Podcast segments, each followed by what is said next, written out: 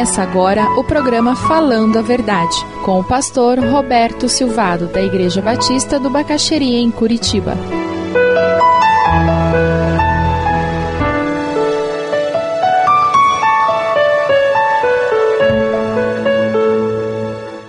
Abra sua Bíblia lá em Mateus 6, de 1 a 34. Hoje nós vamos falar sobre o perigo de viver de aparências. Você conhece pessoas que falam de tal forma que parece que elas são mais ricas do que elas são, parece que a vida delas é pior do que é. Pessoas que gostam de passar a imagem de coitadinho, de sofredor, ou aqueles que gostam de passar a imagem do rico, poderoso, a pessoas que vivem aparentando que não são. Ele gera uma expectativa que nunca é satisfeita, mas quem pode enganar a Deus, não é verdade? Deus sabe todas as coisas. Deus sabe se você está sendo autêntico ou não. E esse é o nosso grande desafio na vida, o meu desafio, o seu desafio. Ser alguém tão humano e com tanta beleza interior que não tenha vergonha de ser autêntico. Você não tem o que esconder, as pessoas podem conhecer o seu interior porque você é assim. Eu não tenho que camuflar nada. Vitor Frankl faz uma afirmação que eu achei muito interessante. Ele diz que o homem abandonou os dez mandamentos de Deus, criou dez mil mandamentos e não sabe nem, seguir nenhum deles. Porque regrinha todo mundo vai criar. Mandamentos todo mundo cria, porque o ser humano tem essa necessidade de ter alguns valores que norteiam a vida dele. A questão é se esses valores são de Deus ou não. Quem tem mais chance de acertar, você ou Deus? Eu ou Deus? É óbvio que é Deus.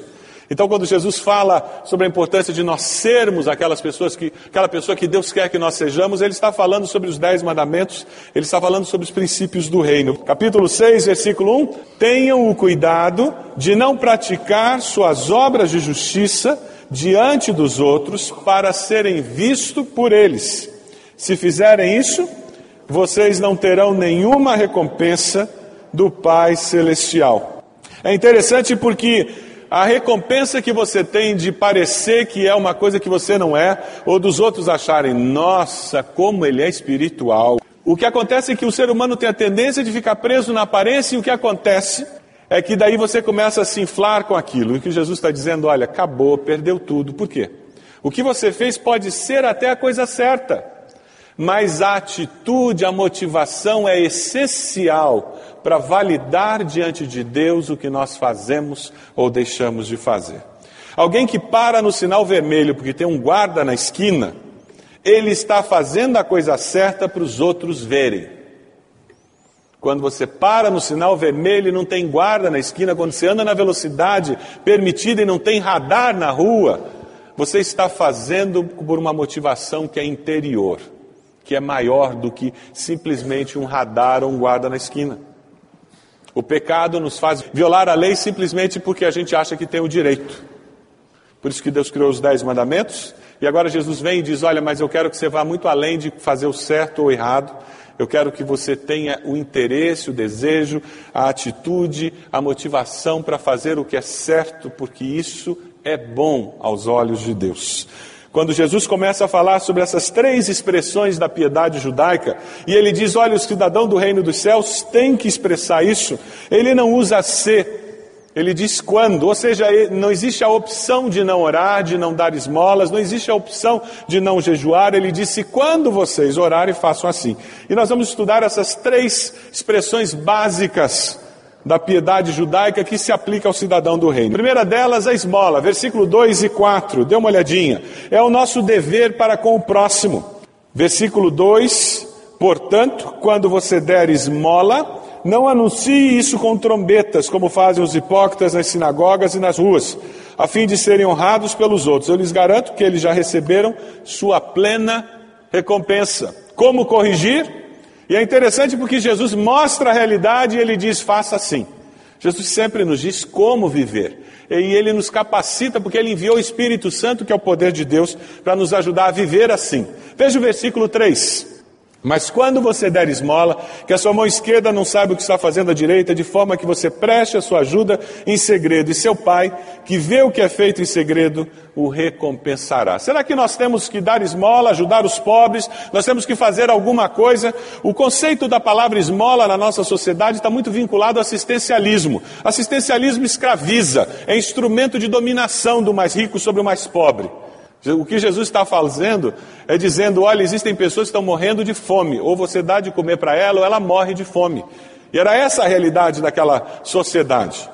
Não é muito diferente da nossa, é só uma questão de, de percentual. Veja lá em Provérbios 14, 21. Segure aí o Mateus, vamos lá para Provérbios rapidinho, ver alguns textos, o que, que Deus pensa sobre ajudar os pobres, sobre fazer algo concreto pelo pobre. Provérbios 14, versículo 21. Quem despreza o próximo comete pecado, mas como é feliz quem trata com bondade os necessitados. Você trata com bondade as pessoas necessitadas? Como é que você trata aquela pessoa que bate na janela do seu carro no sinaleiro? Como é que você trata aquela pessoa que toca a campainha da sua casa e é a quinta no mesmo dia? Como é que você age com relação aos necessitados? Veja lá Provérbios 14, 31. Oprimir o pobre é ultrajar o seu Criador, mas tratar com bondade o necessitado é honrar a Deus. Quando você ajuda alguém necessitado, você está honrando a Deus. Provérbios 19, 17. Quem trata bem os pobres, empresta a Deus, ao Senhor, e Ele o recompensará. Muita gente acha que isso aí é ditado popular, não, está na Bíblia. Quem dá aos pobres empresta a Deus, é o ditado popular.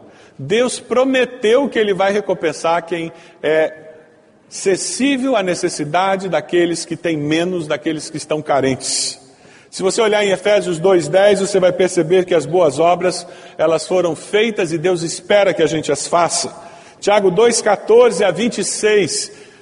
Tiago nos fala de uma maneira muito simples como que uma fé verdadeira pode ser identificada. Ele disse: "Você diz que tem fé, ótimo, me mostre".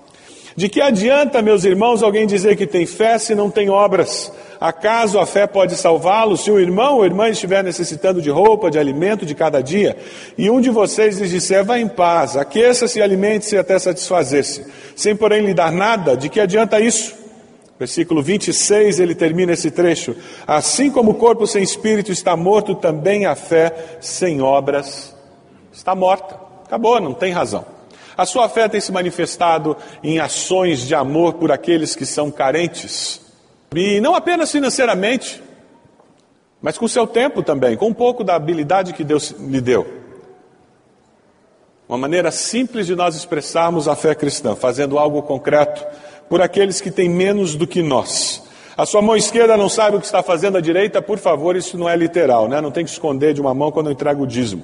Algumas pessoas usam erroneamente esse texto para dizer: é por isso que eu não ponho meu nome no envelope de dízimo. Nem tinha envelope de dízimo naquele tempo. Jesus não falou nada disso. O que ele está falando é sobre sua motivação. Ele está contrastando com aquela pessoa que tem que contar para todo mundo, até para outra mão, o que ele faz. Ele está dizendo: você pode entregar e todo mundo pode saber que você deu. Não tem problema. Se a motivação do seu coração é correta, isso traz glória para Deus. Jesus não fez o ministério dele escondido. Quando ele multiplicou pães e peixes, ele não foi lá atrás de uma moita para multiplicar, para ninguém saber que foi ele que multiplicou. Todo mundo sabia que foi ele que matou a fome do povo. E não tem problema isso. O segredo é a atitude com que ele fez isso.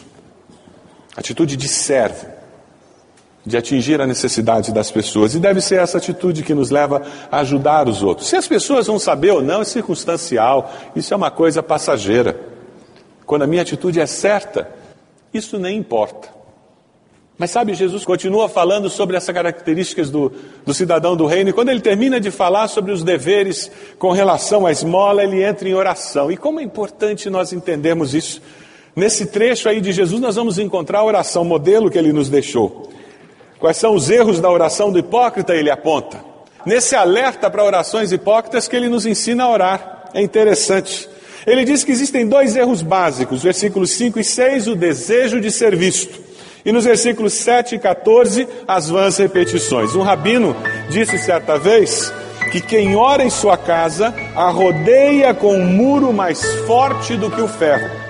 Isso é falado numa cultura em que toda cidade que se prezava tinha um muro, com portões fortes, para proteger contra aquelas caravanas que passavam e assaltavam. E um rabino faz essa comparação dizendo: se você vai para sua casa e você ora ali, você está construindo um muro mais forte do que o ferro ao redor da sua casa.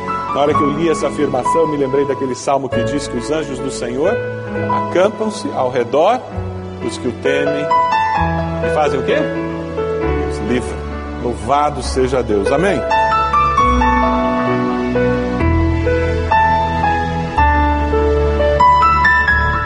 Você deseja adquirir a mensagem que acabou de ouvir, ligue para 41 33630327. Mencione o título ou o dia da mensagem e envie um e-mail para vida@ibb.org.br.